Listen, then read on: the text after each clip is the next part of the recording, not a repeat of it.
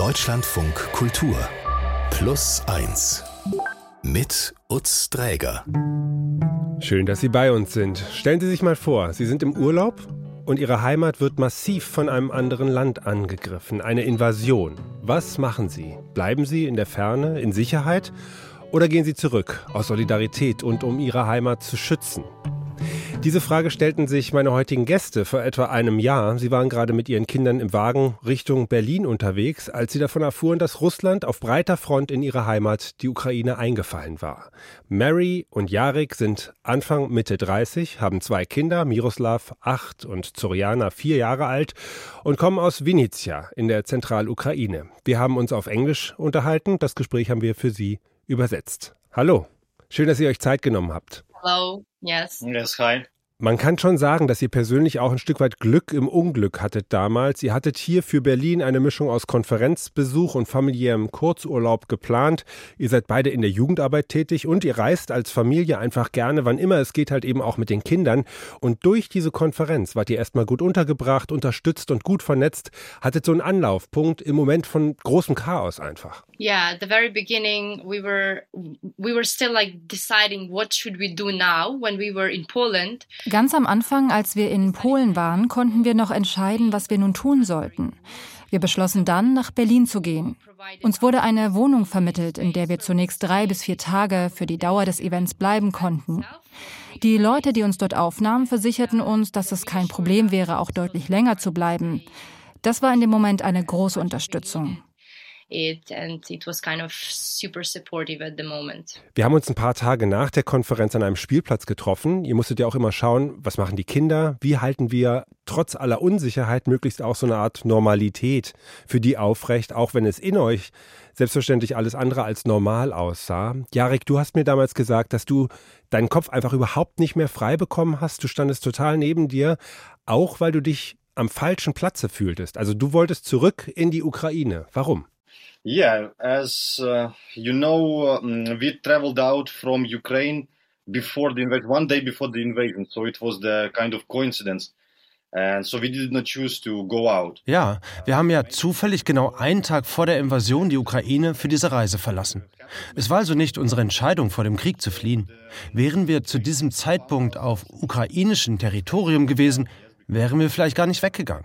Wir befanden uns aber aus anderen Gründen in der Europäischen Union, weit weg vom Krieg. Deshalb sahen wir uns zunächst nicht als Flüchtlinge. Aber wir befanden uns in der gleichen Situation, als Ukrainer, die weit weg von zu Hause festsaßen und wie die anderen von einer Hilfsstelle zur nächsten liefen, weil uns das Geld ausging. Das fühlte sich ziemlich armselig an, vor allem mit all den schlechten Nachrichten, die von zu Hause kamen. Man fühlte sich schuldig, dass man nicht dort war, um zu helfen, dass die anderen dort unter dem Krieg leiden. Unsere Freunde und Familien, meine Mutter, Marys Mutter. Und wir uns in Deutschland in einer so privilegierten Situation befanden. There was a lot of energy as well uh, in me.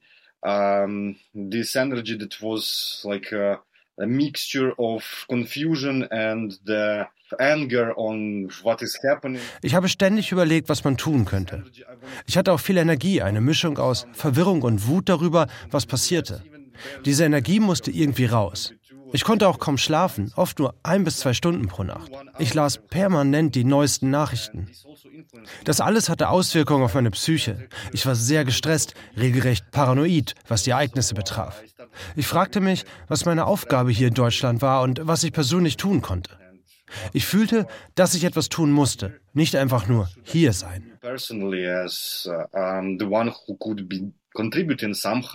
Uh, yes, there was this uh, call to do something, not just to stay. Und du hast etwas getan, etwas sehr Entschiedenes kann man sagen. Du bist nämlich tatsächlich zurückgegangen in die Ukraine, wohl wissend, dass du bei dem geltenden Kriegsrecht als Mann zwischen 18 und 60 Jahren da erstmal überhaupt nicht mehr rauskommst.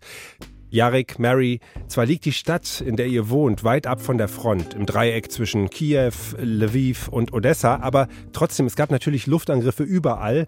War diese Rückkehr für euch beide auch etwas, über das ihr als Familie erstmal lange diskutieren musstet oder war schnell klar, okay, das ist jetzt so? Um, I should say really that it is not only the radical decision for me, but for all of us. Das war nicht nur für mich eine radikale Entscheidung, sondern für uns alle. Die Kinder haben wir da natürlich so gut es ging rausgehalten, aber für uns als Paar war es eine sehr schwierige Entscheidung. Letztlich war dann mein Entschluss ausschlaggebend, nicht in Deutschland zu bleiben, sondern zurückzugehen und mitzuhelfen. Obwohl ich nicht wirklich verstand, was zu tun war, war ich bereit zu allem Möglichen, bereit zu leiden, wie unsere Leute in der Ukraine litten. Für unsere Familie war das natürlich ein heftiger Bruch. Mm.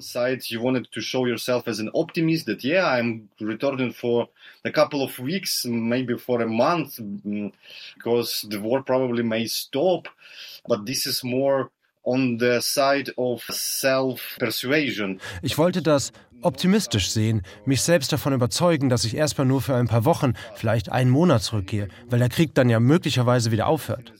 Es gab zu diesem Zeitpunkt eigentlich keinerlei Anzeichen dafür, dass der Krieg schnell zu Ende gehen würde. Aber ich redete mir ein, dass ich nur für kurze Zeit hingehen würde. Doch da war das Kriegsrecht und die große Invasion, die sich auf die Hauptstadt zubewegte. Das war kein kleiner Randkonflikt, sondern eine riesige Angelegenheit. Praktisch war klar, dass es eine langwierige Sache war, aber emotional wollte ich mir das nicht eingestehen und auch Mary überzeugen, dass es nicht lange dauern würde. Für sie war das sehr, sehr schwierig. But emotionally, I wanted to believe and I wanted to persuade partly Mary that it would be for shorter, that it's not that bad. Uh, but for her, yes, it was well very very difficult. I knew it. So well, yeah, it was a very hard decision to make. Uh. Ja, das war eine sehr schwierige Entscheidung. Für mich bedeutete es eher, ihn gehen zu lassen, als damit einverstanden zu sein, dass er ging. Ich ließ ihn das machen, was er wollte, obwohl ich schon merkte, dass es nicht so eine rationale Entscheidung war. Es gab in Deutschland so viele Dinge, die man tun konnte, als freiwillige Flüchtlingen helfen und so weiter. Im Grunde ganz ähnlich wie hier in der Ukraine, aber eben nicht unter denselben Umständen. Und ich hatte auch noch die Hoffnung, dass der Krieg vielleicht nach zwei Wochen wieder vorbei sein würde, dann in drei, dann in vier Wochen, dann in zwei Monaten. Je länger es dauerte, umso mehr verschwand diese Hoffnung.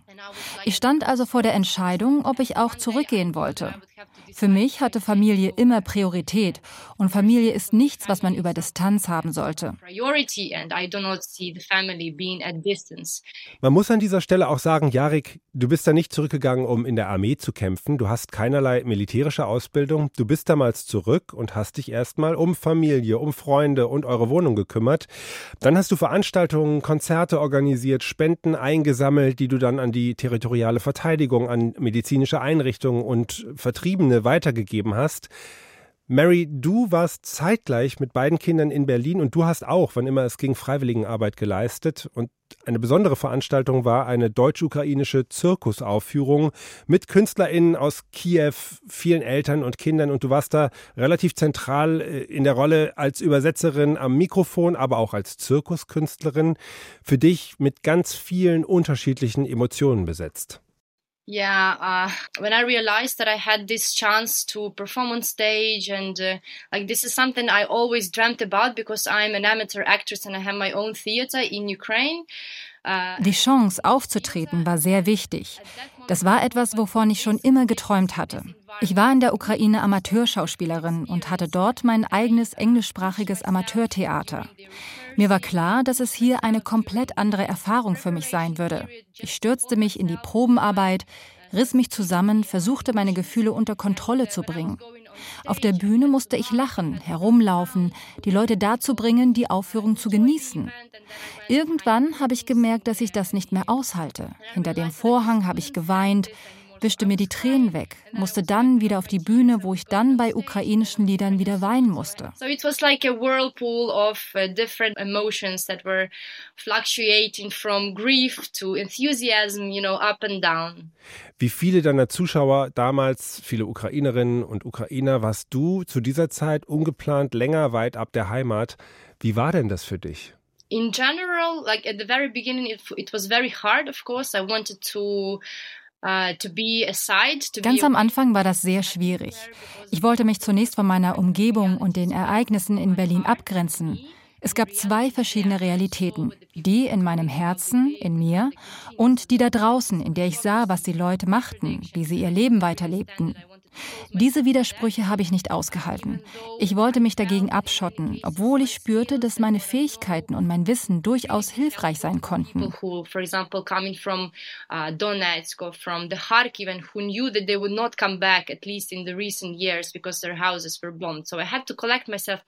Uh. Zum Beispiel für Leute, die aus Donetsk oder Kharkiv geflohen waren und die wussten, dass sie in der näheren Zukunft nicht würden zurückkehren können, weil ihre Häuser bombardiert worden waren. Ich musste mich also erstmal sammeln und selbst überzeugen, dass ich zwei Kinder hier habe, dass ich etwas tun muss, um wenigstens ihnen ein normales Leben zu ermöglichen. Aber auch um anderen zu helfen, wie den Kindern, mit denen ich als Freiwillige arbeitete. Also Am Anfang war das wirklich schwer. Aber mit der Zeit und mit der Unterstützung der deutschen und der internationalen Community merkte ich, dass ich mich daran gewöhnte, dort zu leben, dass ich mich anpasste.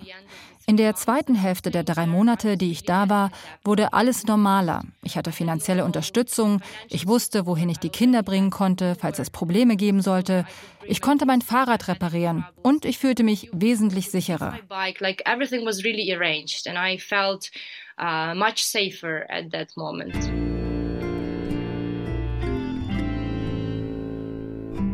Und trotzdem hast du für dich und die Kinder dann im Juni die Entscheidung getroffen, zurückzugehen. Warum?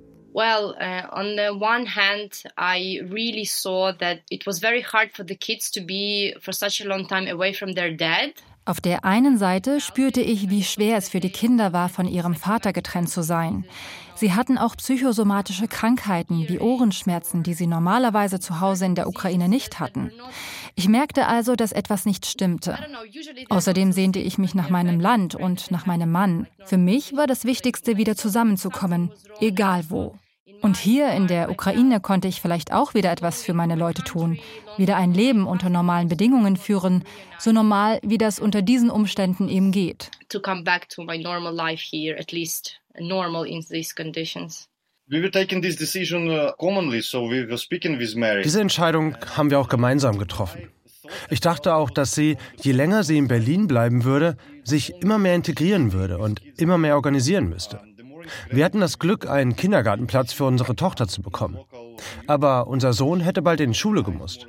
Und es gibt die Regelung, dass diejenigen, die als Geflüchtete Unterstützung vom deutschen Staat bekommen, auch Deutsch lernen müssen, um dann in den Arbeitsmarkt integriert werden zu können. Je länger sie da blieb, umso schwerer würde es werden, diese Verbindung später wieder aufzulösen. Wir haben also überlegt, wo wir uns langfristig sehen. Wollen wir langfristig getrennt bleiben, weil der Krieg vielleicht nicht zu bald vorbei sein wird? Mary und die Kinder würden sich dann mehr integrieren und wirkliche Emigranten werden, während ich für unvorhersehbar lange Zeit alleine hier blieb. Um, we were thinking what we want to do in long term, who we are in long term. Are we Uh, separated in long term because uh, this war may not finish for a very long time and Mary would be integrated and kids would be integrated there. Die dreieinhalb Monate, die sie allein mit den Kindern dort war, waren für mich emotional die härteste Zeit. Als sie schließlich zurückkam, waren die Kämpfe noch heftiger geworden und sie sind es bis heute. Aber der anfängliche Schock über die Invasion war natürlich noch krasser gewesen, als überall Chaos war, als man nicht wusste, was kam und als sie auf Kiew zumarschierten. Da waren wir getrennt. Deshalb war es so schwierig. It was of course more powerful when there was this chaos, when you didn't know what to expect, when they were heading towards Kiev. And this period we were separate and that's why it was difficult. Mary, du und die Kinder, ihr seid dann mit der Unterstützung deiner Eltern mit dem Auto wieder heimgekehrt und die Aussicht, wieder alle zusammen zu sein, war wunderschön. Aufbruch lag in der Luft und gleichzeitig, so hast du es mir erzählt, warst du eigentlich total voller Fragen. Exactly, I was totally puzzled. And I remember this moment that um, we were in the car going. I was also like crying all the way because I didn't know if it was the right decision or no. Genau, ich war komplett durcheinander. Ich erinnere mich, dass ich weinen musste, als wir im Auto zurückfuhren, weil ich nicht wusste, ob es die richtige Entscheidung war. Als wir dann über die Grenze fuhren, merkte ich, wie sehr ich das alles vermisst hatte. Den Geruch des Grases hier, die Luft, die ukrainische Sprache, die ich hören konnte, das war mir alles so nah. Aber gleichzeitig wusste ich nicht, was ich erwarten sollte, was ich machen sollte, wie es mir gehen würde, wie ich in der Lage sein würde, mein Leben hier richtig weiterzuführen, wie es für die Kinder sein würde. Ich war voller Fragen, von denen manche noch immer nicht beantwortet wurden. Einige schon, aber ein paar auch noch nicht. Some of them maybe have not even been answered yet. Some of them have.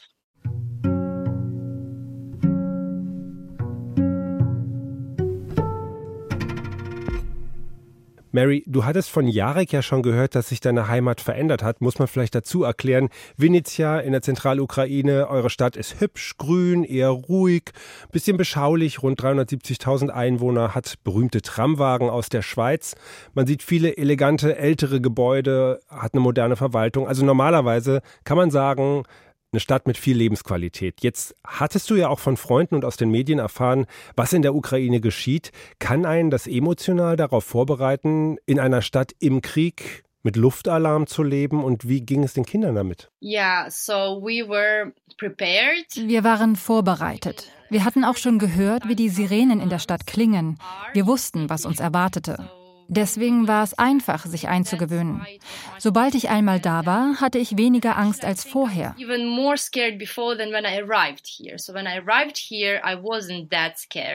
Die Sirenen erschienen mir weniger laut, als sie beschrieben wurden. Die Atmosphäre in der Stadt war noch ziemlich trübe, aber trotzdem schienen die Leute langsam wieder zurück ins Leben zu kommen. Es war Sommer, alles blühte, die Menschen gingen nach draußen, die Cafés hatten geöffnet, wenn es nicht gerade Luftalarm gab. Es war also weniger traurig, als ich es mir vorgestellt hatte. Vielleicht auch wegen der Leute, die ich nun endlich wiedersehen konnte. Wir hatten wirklich gute Gespräche. Endlich traf ich meine Studenten und Kollegen wieder. Diese Gefühle überdeckten gewissermaßen all meine Ängste, die aber trotzdem noch vorhanden sind. Not normal, but it's still um, present. Jarek, du hattest erzählt, dass die meisten Menschen aus Venezia bei Alarm anfangs noch in die Keller, in die Schutzräume gegangen sind, wenn sie welche hatten, später dann weniger. Wie macht ihr das jetzt, wenn es jetzt Luftalarm geben würde? Würdet ihr einfach da sitzen bleiben? The country is huge and like we know how the Das Land ist riesig. Und wir wissen, wie jetzt der Ablauf des Krieges funktioniert. Jetzt wissen wir, dass die Städte nahe der Frontlinie stärker betroffen sind im Osten und Südosten. Städte wie Kherson, Kharkiv, Nikolajew, Dnipro oder Saporischschja sind sehr gefährdet. Dort kriegen die Menschen wesentlich öfter die Anordnung, sich in Sicherheit zu bringen. Ich muss aber sagen, dass es nicht möglich ist, dass alles auf einmal anhält, dass alle gleichzeitig in die Schutzräume gehen. Dafür sind es zu viele Menschen. We had here, of course, rocket attacks on uh, infrastructure. We had rocket attacks uh, on uh, electrical infrastructure. When I came here, there was as well more danger.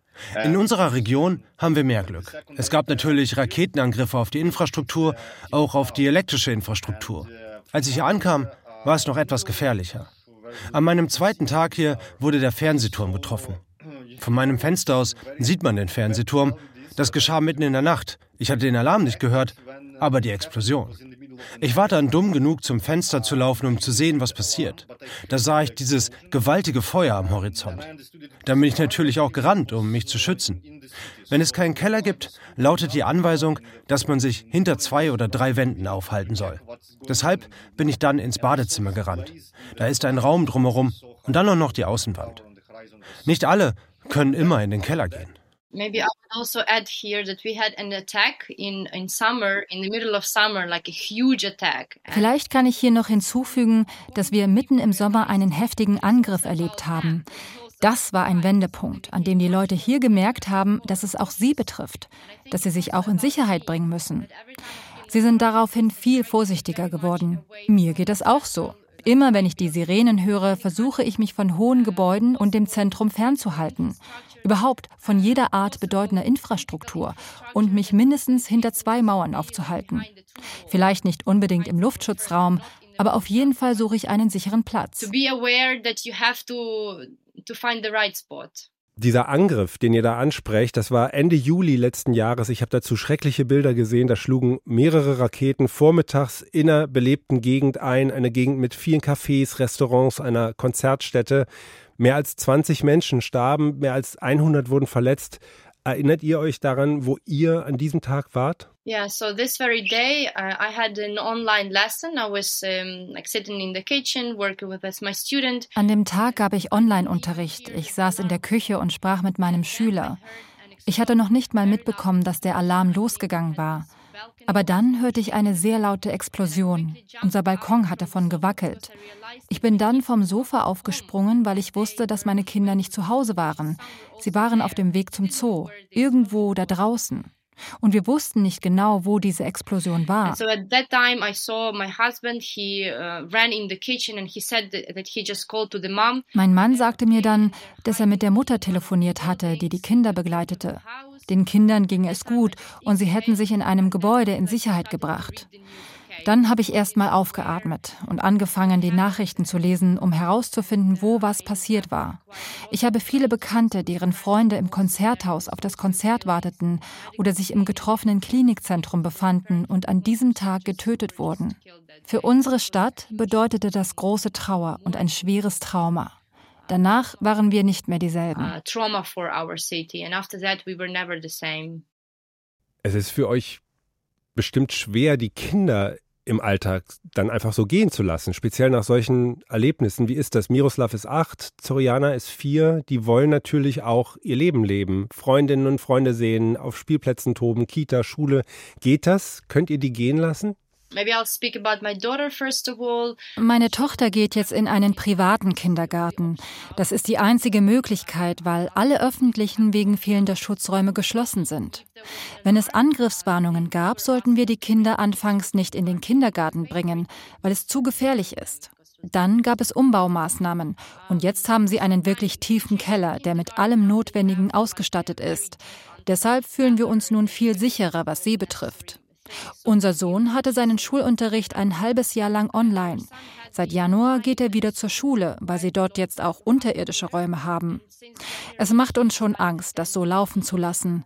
Aber es war so belastend, dass die Kinder sich nicht treffen, nicht direkt kommunizieren konnten, dass wir sagten, okay, es ist gefährlich, weil die Keller dort keine wirklichen Bombenschutzräume sind. Aber intuitiv erscheint es uns besser, ihn gehen zu lassen. Wenn es Alarm gibt, können wir eine Nachricht schreiben und ihn nach Hause holen. Andererseits ist es sicherer, wenn er in der Schule im Keller ist, als wenn wir ihn nach Hause holen. Deshalb zögern wir manchmal. Ihr habt die Angriffe auf die Infrastruktur angesprochen. Was bedeutet das für euer tägliches Leben? Inwiefern habt ihr Strom, Heizung, Warmwasser? Uh, uh, uh, Im November hat Russland mit der Strategie begonnen, die Wirtschaft und den normalen Alltag der Ukrainerinnen zu attackieren, indem sie für Stromausfälle sorgten. Das ist je nach Region unterschiedlich. Vinica ist meines Erachtens heftiger betroffen. Wir sind geografisch ein relativ leichtes Ziel für die Raketen. Vom Schwarzen Meer aus nach Nordwesten ist unser Gebiet der zweite Zielpunkt nach Odessa. Odessa wird fast jede Woche getroffen. Dort ist die Infrastruktur sehr schwer beschädigt. Unsere Region folgt direkt darauf. Wir haben hier ein Kraftwerk, das fast komplett zerstört wurde. You know, every time we sit uh, without electricity, we start to be Ukrainians start to be even more angry on Russians. They think uh, so. This is the counterproductive measure, I would say. They think that they would uh, make us obedient. Aber jedes Mal, wenn wir keinen Strom haben, werden wir umso wütender auf die Russen. Es ist also eine kontraproduktive Maßnahme. Sie denken, sie würden uns dadurch gefügig machen, aber das Gegenteil ist der Fall. Sie machen uns stärker und anpassungsfähiger. Ich werde gerade immer mehr zu einem Elektriker, kenne mich inzwischen mit Invertern und Generatoren aus. Ich habe zum Beispiel auch unser Internetmodem mit autonomer Energieversorgung ausgestattet.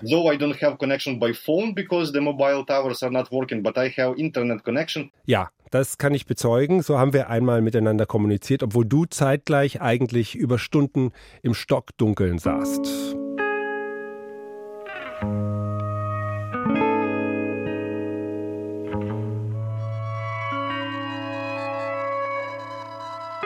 Vinica, die Stadt, in der ihr lebt, ist weit weg von der langen Front im Osten. Inwiefern aber ist das, was an der Front geschieht, trotzdem Teil eures alltäglichen Lebens? Das ist praktisch jeden Tag der Fall. Es ist ja alles verbunden, nicht nur die Nachrichten, die wir lesen oder die Angriffswarnungen, sondern auch durch die Menschen aus unserer Region, die dort im Krieg kämpfen und nicht wiederkommen. Es hängt alles zusammen.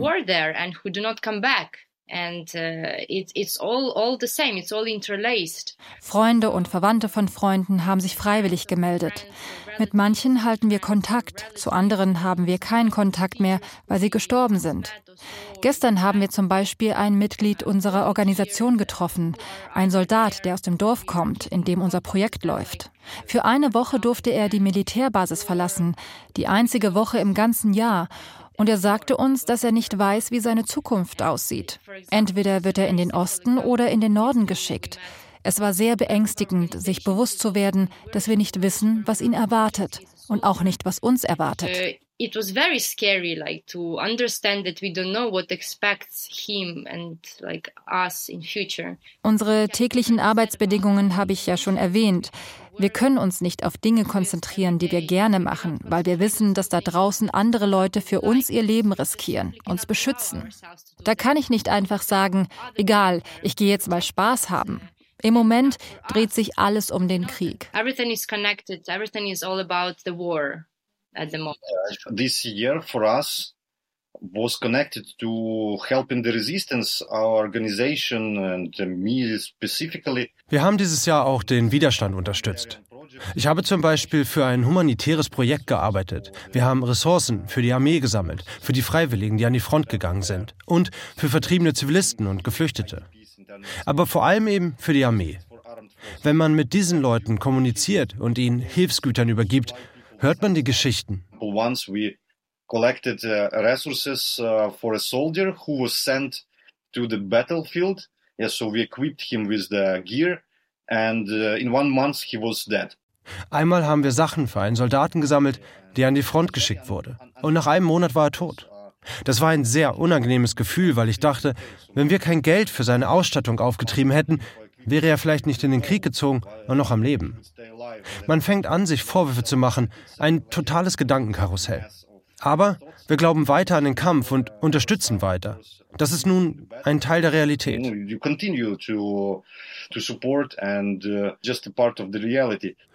Uh. Aber wie lässt sich das ertragen? Also wie geht ihr damit um, dass ihr ständig damit konfrontiert seid? Auf Telegram, Instagram, Signal und den ganzen Kanälen, im Radio, im Fernsehen, alles voll mit Krieg und Tod und dann sprecht ihr mit den Nachbarn oder Freunden und Kollegen und dann hört ihr mehr davon, solche Geschichten.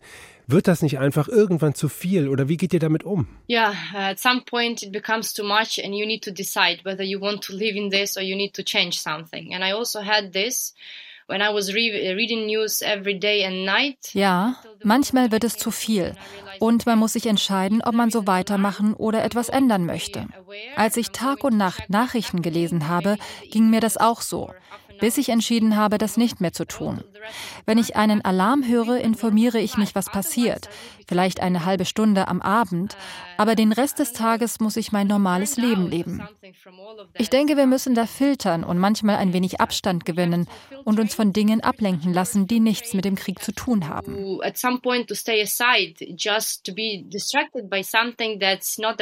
Und findet ihr diese Momente der Ablenkung, also gibt es noch so etwas wie Partys oder andere Veranstaltungen, auf denen die Menschen versuchen, eine Atmosphäre zu kreieren, in der sie vergessen können, wenigstens kurz? Oder geht das gar nicht und der Krieg ist einfach überall? Hm, maybe partly yes and partly no. Teilweise ja, teilweise nein. Die Konzerte zum Beispiel bieten einerseits Unterhaltung, andererseits sind sie aber auch ein Mittel, um Geld zu sammeln. Man tut damit also auch etwas Gutes. Es gibt ein paar Partys, aber die sind nicht mehr so großartig wie früher. Mit der Sperrstunde kann man zwar mit Freunden ausgehen, aber nur so bis 10 Uhr oder 11 Uhr abends, weil man rechtzeitig zu Hause sein muss. Aber es stimmt schon, dass die Leute versuchen weiterzuleben und auch ihr Leben zu genießen, so wie es unter diesen Umständen eben möglich ist, weil man sonst auch gar nicht überleben könnte. Enjoy their lives as much as they can in these conditions because otherwise it wouldn't be possible to survive all that. Dieses fast eine Jahr Krieg, hat es die Menschen verändert, die Gemeinschaft? Euch selbst? Ja, der Krieg hat viel verändert. Aus psychologischer Perspektive sind die Leute flexibler geworden, anpassungsfähiger. Es gibt immer einen Plan B und man ist nicht mehr so schnell frustriert, wenn etwas nicht funktioniert, weil man sich daran gewöhnt hat. Was die Werte der Menschen betrifft, hat sich sehr viel verändert. Man weiß plötzlich ganz einfache, grundlegende Dinge sehr zu schätzen, wie Essen, Kommunikation, Interaktion, die Tatsache, am Leben zu sein. Einfach nur lebendig zu sein, ist bereits ein großer Wert an sich. Die Solidarität im Land hat ein extrem hohes Niveau erreicht. Die Leute achten aufeinander, unterstützen und helfen einander. Man geht sehr feinfühlig und empathisch miteinander um. Ich muss jedes Mal weinen, wenn ich das miterlebe, weil es etwas Gutes ist, das in den Menschen zum Vorschein kommt. Because it's a good thing that has been awoken in people.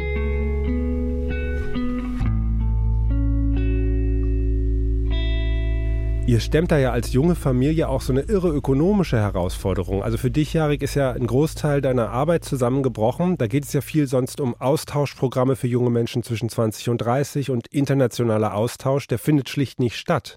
Trotzdem versuchst du deine Programme am Leben zu halten. Und Mary, du gibst Online- und Offline-Unterricht in Englisch und Deutsch und davon lebt ihr aktuell.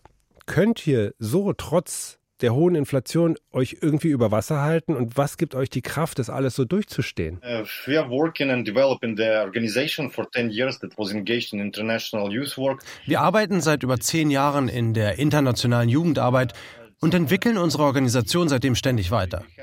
Am 18. Februar 2022 feierten wir zehnjähriges Jubiläum und es kamen auch viele ausländische junge Menschen, die zum Beispiel beim Europäischen Solidaritätskorps mitmachten.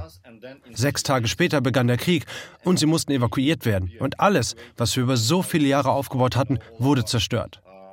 Jetzt können keine Ausländer mehr kommen, weshalb ich mich nun um andere Bereiche kümmere, wie die Unterstützung für die Armee oder jetzt dieses Dorfprojekt. Ich plane jetzt kurzfristiger. Man lernt die Umstände zu akzeptieren, dankbar zu sein für das, was man hat. Ich freue mich, dass ich noch lebe. Yeah, I catch myself on this thought that uh, I wake up in the morning and I'm grateful. I'm saying gratitude Geld ist natürlich ein Problem. Ich versuche jetzt Projekte ins Leben zu rufen, an denen man online arbeiten kann.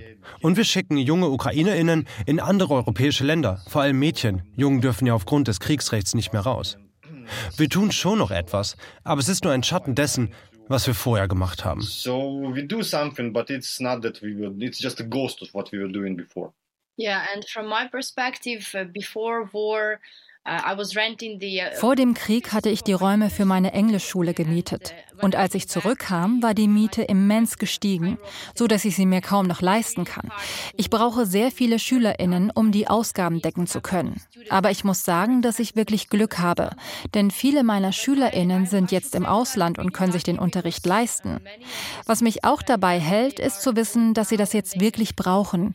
Nicht nur, um sich abzulenken, sondern auch, um zu merken, dass sie sich, egal was passiert, noch weiterentwickeln und ihre Fähigkeiten ausbauen können.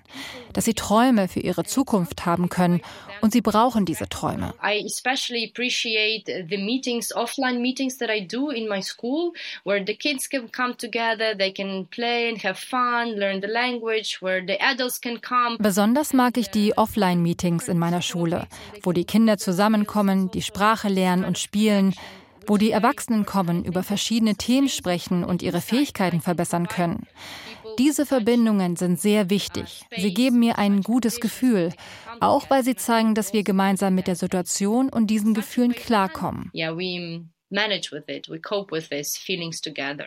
Eure Kinder, die haben ja in ihrem kurzen Leben schon die Corona-Zeit durchstehen müssen und jetzt diesen schrecklichen Krieg. Wie kommen die zurecht? Mm, well, it's uh, actually not easy. It's really hard to cope with that especially for my son who is a bit older and understands things more than my daughter. Es ist in der Tat nicht einfach für sie, damit klarzukommen. Besonders für meinen Sohn, der schon ein bisschen älter ist und mehr versteht als meine Tochter. Es ist sehr wichtig, mit Kindern über diese Themen zu sprechen, darüber, was passiert, aber auch ihnen Möglichkeiten zu bieten, zu interagieren, andere Kinder zu treffen, so dass sie nicht dieses Gefühl der Unschuld und Kindheit verlieren. Wir versuchen unser Bestes zu geben. Aber diese Bedingungen, unter denen sie jetzt aufwachsen, sind natürlich nicht die, die wir uns für sie erträumt hätten. Es ist schwer, da einen Ausweg zu finden. Das Land zu verlassen und ihnen woanders diese Möglichkeiten zu bieten, ist auch keine Option. Das haben wir schon probiert. Wir hatten uns vorgestellt, ihnen in ihrem eigenen Land gute Möglichkeiten bieten zu können, dort, wo wir leben wollten. We wanted to, to do it here, to provide them with such conditions on their own land, where we where we want to live and where we want to grow and flourish. Jarek, Du hast mal so ein bisschen ironisch, spaßhaft, aber schon auch irgendwie nachdenklich gesagt, oh Mann, jetzt sind wir alle hier und das, weil ich zurückgegangen bin. Denkst du manchmal darüber nach, ob das eine falsche Entscheidung war? Yeah, sometimes this thought visits me, you know, partly uh, is because um, Ja, manchmal denke ich das. Teilweise, weil ich sehe, wie sich die Situation an der Front entwickelt. Wir verstehen, dass Russland sich nun auf einen langen Krieg eingestellt hat. Wenn man über die langfristigen Szenarien nachdenkt, die möglich sind, dann sind das sehr dunkle Gedanken. Da können sehr schlimme Dinge passieren. Wenn ich hier zum Beispiel die Stellung halten müsste und aufgrund der Grenzschließung wieder von Mary und den Kindern getrennt wäre. Man denkt natürlich auch pragmatisch, wie Mary gesagt hat, wie man mit der Situation umgehen kann. Man überlegt sich mögliche Entwicklungen und wie man damit umgehen würde. Aber ja, ich denke schon daran, dass Mary und die Kinder in einer sicheren Gegend leben könnten, wo sie ihr Leben genießen könnten und dass ich einer der Gründe dafür bin, dass sie jetzt hier sein müssen. Was vieles mit sich zieht, vor allem die Tatsache, ganz nah an etwas sehr Schrecklichem zu sein. Krieg ist einfach sehr schlimm. uh, and it entails everything. It entails this uh, risk of being very close to the, uh, something bad. Yes, the war is very bad. Auf der anderen Seite hat Mary gerade betont, das ist schließlich, wo ihr herkommt, wo ihr eure Wurzeln habt, eure Verbindungen sind, eure Heimat. Yeah, wherever you go, home is home. It feels like home. And Ja, wenn ich nach Hause komme, dann bleibt das mein Zuhause. Egal, wie schnell man sich irgendwo anders einlebt und was für tolle Bedingungen man davor findet. Aber das ist etwas, was wirklich zu einem gehört. truly belong. Wir sind fast am Ende unseres Gesprächs hier bei Plus Eins, aber ich würde euch gerne fragen, wie geht's euch eigentlich? um, I'm actually, well, I'm actually happy that we are together. Ich bin tatsächlich einfach froh, dass wir zusammen sind, egal unter welchen Umständen. Manchmal bin ich durcheinander, aber das ist wohl normal. Manchmal habe ich Angst, aber meistens habe ich die Hoffnung, dass sich alles regeln wird, dass der Krieg bald zu Ende sein wird. Vielleicht ist das meine rosa Brille, aber ich lebe in dem Glauben, dass all das vorbeigehen wird. I don't know, maybe these are my pink lenses or something, but I live in this beliefs that it's gonna finish and it will be better. yeah, I should answer uh, frankly that uh, I have some certain sense of tiredness. Yes, I. Ich muss ehrlich sagen, dass ich ein Gefühl der Müdigkeit und Erschöpfung verspüre. Das geht nicht nur mir so. Ich werde da auch von der Gesellschaft beeinflusst, die dieses Gefühl hat. Eine gewisse Erschöpfung ist bei allen schon vorhanden. Wir haben schon so viele schlechte Nachrichten bekommen und ich merke, wie ich mich nach einer anderen Situation sehne.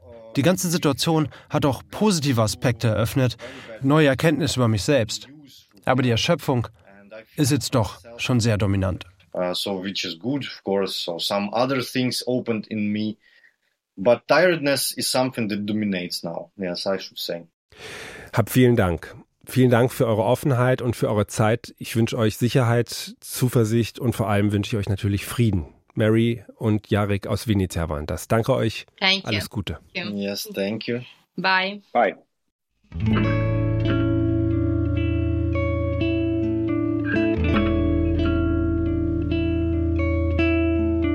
In unserer zweiten Podcast-Folge in dieser Woche erzählt Wukasz Tomaszewski die Geschichte von Janier. Der kubanische Arzt träumt davon, in Deutschland zu arbeiten, doch das ist für ihn eigentlich unmöglich. Denn Ärzte werden auf Kuba wie Staatseigentum behandelt und dürfen offiziell nicht auswandern.